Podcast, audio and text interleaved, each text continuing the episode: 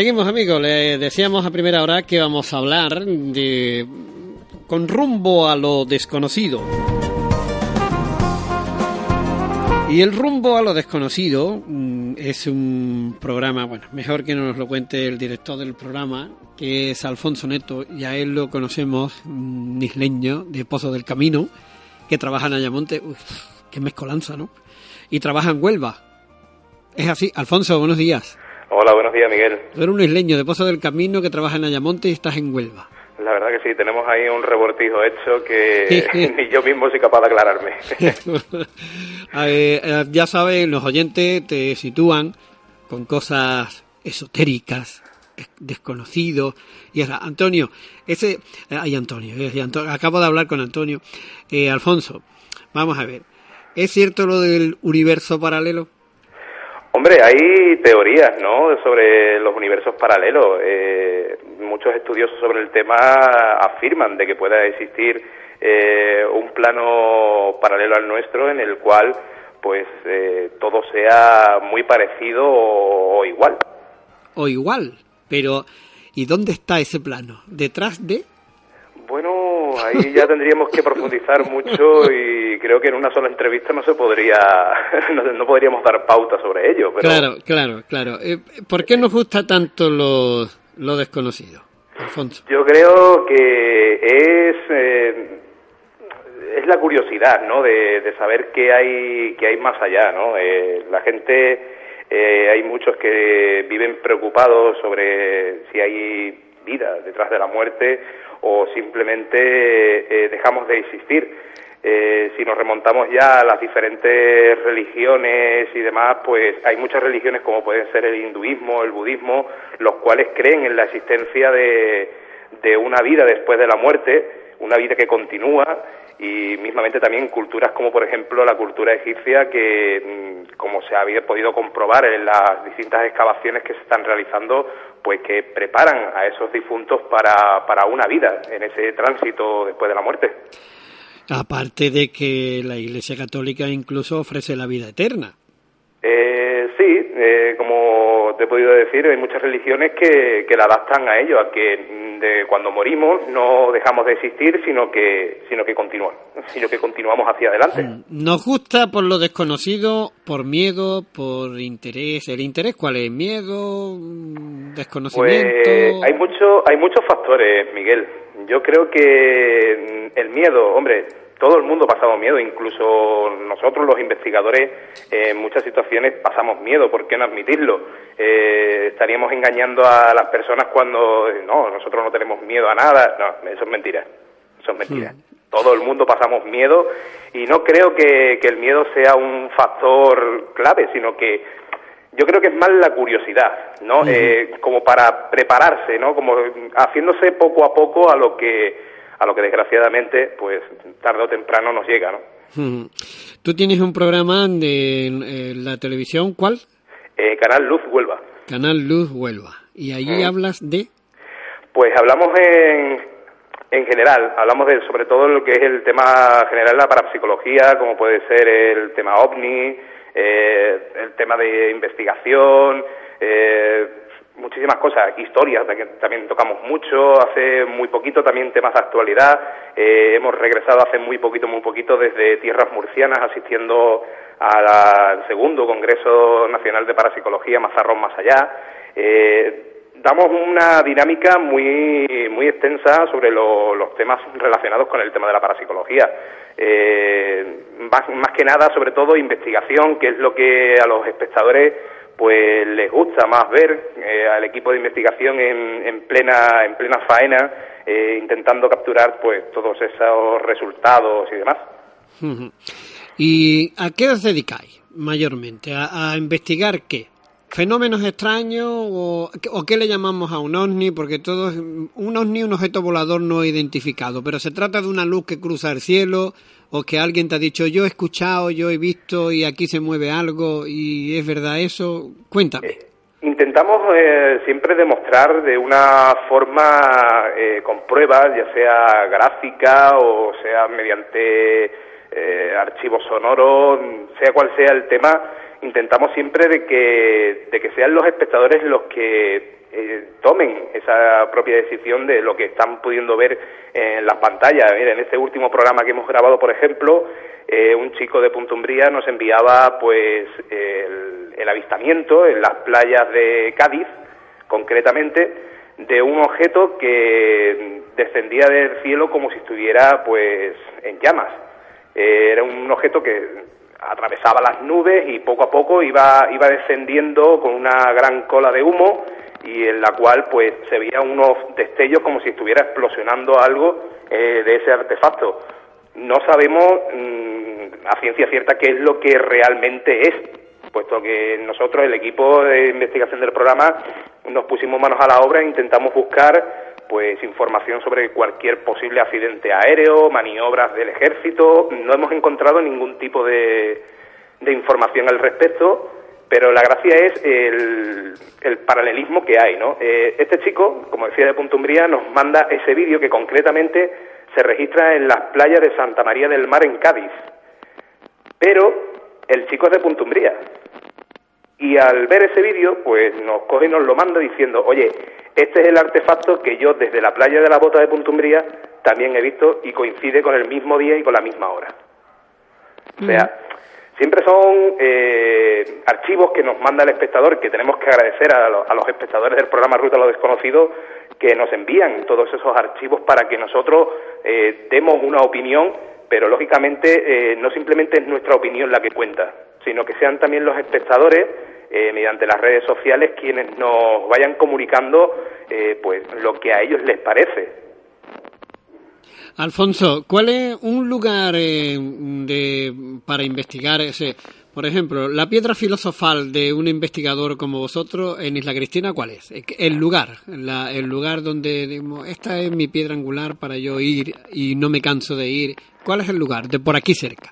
Hombre, de por aquí cerca, pues seguramente que todas las personas que nos están oyendo ahora mismo, pues conoce eh, la famosa Casa de las Gemelas. Yo creo que investigadores que han nacido perdona, aquí en... Perdona, perdona, perdona, Alfonso. ¿La Casa de las Gemelas mm, cuál es? ¿Qué es? Yo no, no lo bueno, he la Casa de las Gemelas es la, una casa situada en la urbanización de, de Villa Antonia, eh, la cual es de una conocida familia de, de Isla Cristina y en la cual muchos afirman de que ocurren eh, fenómenos extraños.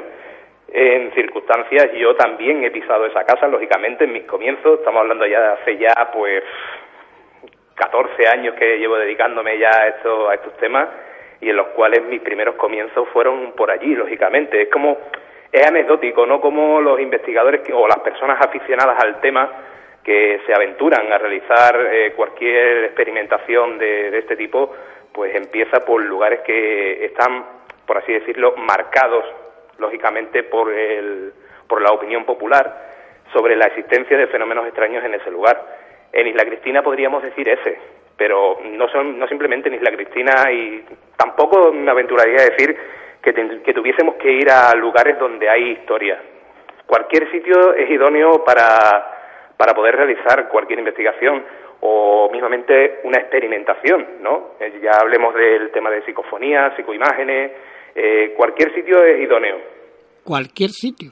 Sí, sí, en cualquier sitio podemos registrar psicofonía, en cualquier sitio podemos registrar psicoimágenes. Lógicamente, eh, después de un proceso de análisis, pues tendríamos que verificar si realmente nos estamos encontrando con inclusiones psicofónicas o algunos, por ejemplo, frames o fotogramas que son anómalos, pero claro, no todo lo podemos dar por cierto al registrar, por ejemplo, cualquier cualquier archivo gráfico o sonoro que no que nosotros mismos no interpretemos como normal.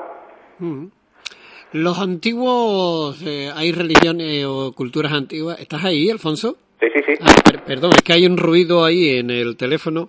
Bueno, pues a lo que voy. Las culturas antiguas de milenarias afirmaban que sí, que todo esto existía. Nos hemos venido más a nuestra, nuestros días y todo se trata de camelo, de fraude. ¿Hay mucho de verdad en ello, de mentira? En este mundillo hay de todo.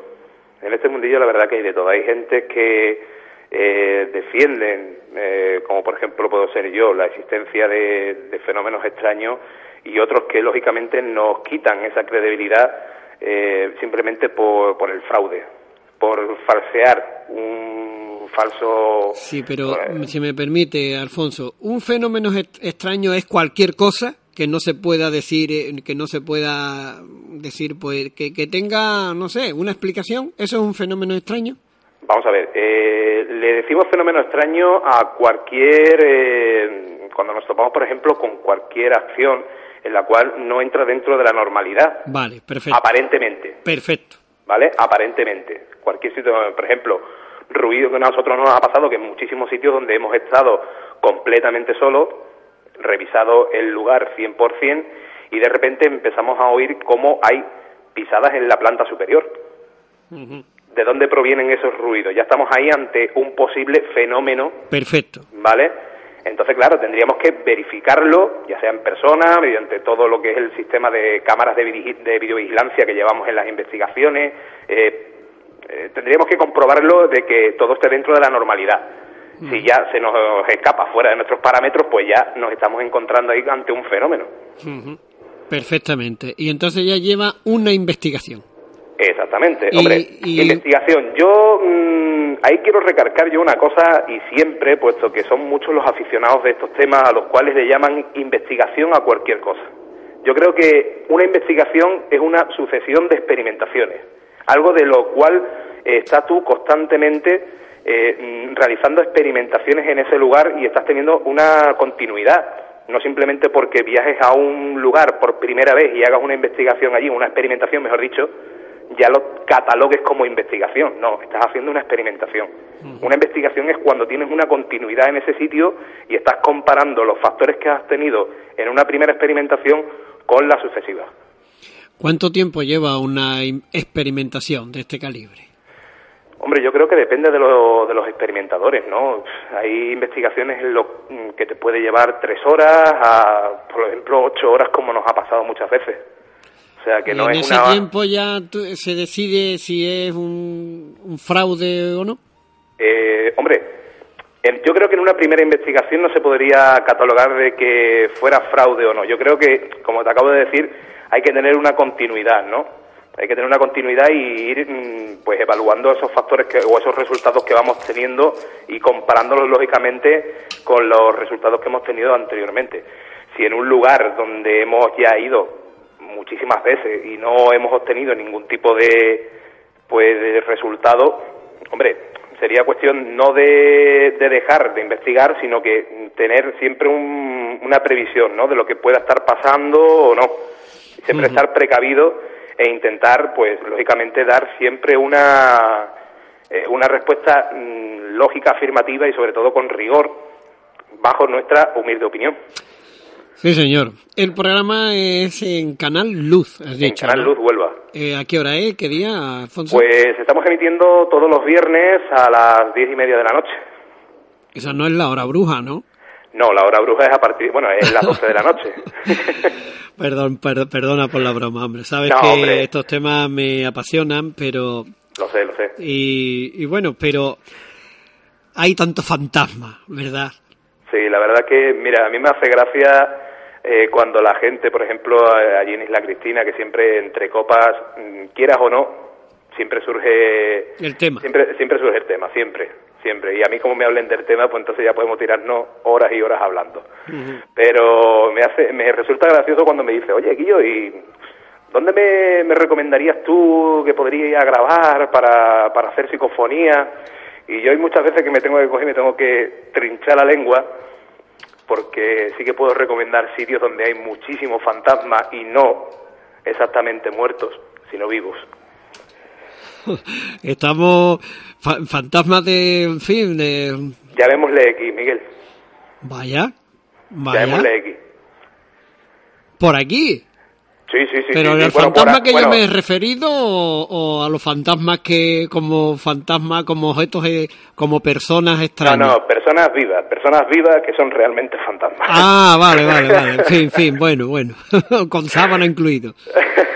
Porque no se sabe lo que hay más allá de la puerta, ¿no?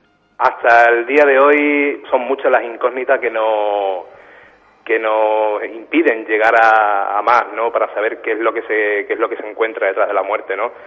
Eh, más concretamente, pues ahí tenemos, por ejemplo, hace muy poquito, como te decía, venía de, de ese Congreso Nacional de Parapsicología donde Miguel Ángel Pertierra nos ofrecía una, una conferencia sobre experiencias cercanas a la muerte, en la cual pues él ha llevado muchísimos años estudiando ese tema sobre esas experiencias de personas que aparentemente están en muerte eh, están muertas cuando de repente pues vuelve a surgir otra vez la vida no son consiguen reanimarlo y empiezan a decir que oye que vamos que he estado viendo yo cosas que que no puede ser.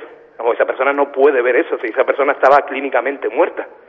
Pero no Alfonso, esto se nos va el tiempo y ya sabes que la radio, igual que en la tele, el tiempo es el que marca. la verdad, la verdad que sí. Eh, para acabar, ¿reencarnación sí o no? Uf, ahí has, ahí has tocado un tema que... Dicen que sí, ¿no? Hombre, yo soy muy... La verdad, si mis compañeros me están escuchando, que seguramente sí, eh, has dado en el clavo, sobre todo con un tema de la reencarnación que, la verdad, ya, la, ya lo hablaremos. sí, sí, sí. Es para tocarlo un poquito más en profundidad y sobre todo Pero sí, sí o no te quedas en medio. Me quedo en medio. De ah. momento me quedo en medio, aunque muchas veces me he topado de frente con la pared o... Pero me, quedo en medio, me quedo en medio. Alfonso Neto, un abrazo, amigo. Un abrazo. Bueno, si me permite, pues lógicamente saludar a mis compañeros de, de investigación, que sin ellos no se podrían hacer el programa. ¿El misterio? Eh, no, el grupo de investigación de Ruta a lo Desconocido. ¿Ya el misterio no existe? El misterio sigue todavía, pero creo que lo están tomando ahora un poquito más, más personal. No sé, se están separando un poquito de lo que es el, los medios de comunicación y ahora mismo están haciendo pues experiencias propias para ellos y creo que se están tomando un descansito, pero no, ellos siguen adelante, seguro. Yo, otra pregunta, es que no, me tendría que morder la lengua. ¿La Ouija sí o Ouija no? Por mi opinión, sí. Vaya. Vaya. Por mi opinión, sí. Hasta siempre, amigo. Pues nada, muchísimas gracias. Un saludo a Canal Luz. Y gracias por estar con nosotros y evidentemente estaremos muy seguros que te veremos. Hasta siempre, amigo. Un abrazo. Hasta siempre, muchísimas gracias.